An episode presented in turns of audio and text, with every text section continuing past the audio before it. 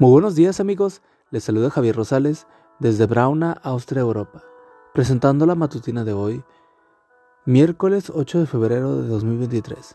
La matutina de jóvenes ya por título, El valor de un regalo. La cita bíblica nos dice, no presentaré al Señor mi Dios holocaustos que no me hayan costado nada. Segundo de Samuel 24:24. ¿Qué aprecias más cuando recibes un regalo? ¿La calidad? ¿El precio? La necesidad que suple? Para ayudarte a responder a esta pregunta, piensa en un regalo que ocupe un lugar especial en tu corazón. Uno de mis escritores favoritos, Lewis Schmides, cuenta que cierto día estaba dejando en la entrada, llegando con su esposa a su casa, Doris, cuando vio una caja en el correo que había dejado en la entrada. Cuando la abrió, encontró dentro de ella una hermosa manta, de color blanco, tejida a mano.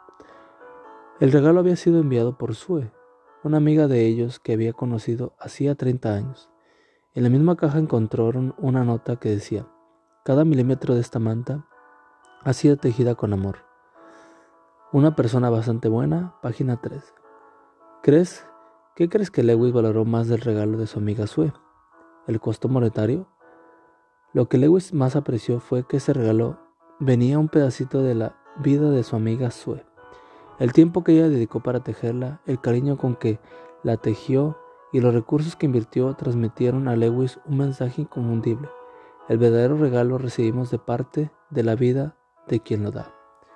Quizá por esa misma razón el rey David cuando se propuso edificar un altar para Dios, para dedicar allí ofrenda, versículo ver Samuel 24, expresó las palabras de nuestro versículo para hoy.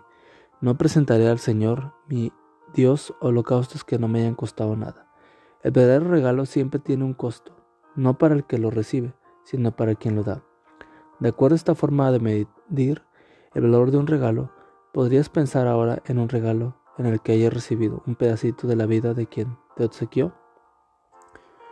Ahora me permite hacerte una pregunta más importante. Si el verdadero regalo tiene un costo para el que lo da y nos trae un pedacito de la vida de esa persona, ¿Cuál es el mayor regalo que tú y yo hemos recibido alguna vez?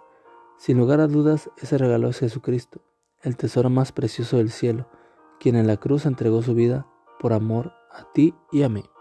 Amigo y amiga, recuerda que Cristo viene pronto y debemos de prepararnos y debemos ayudar a otros también para que se preparen, porque recuerda que el cielo no será el mismo si tú no estás allí. Nos escuchamos hasta mañana. Hasta pronto.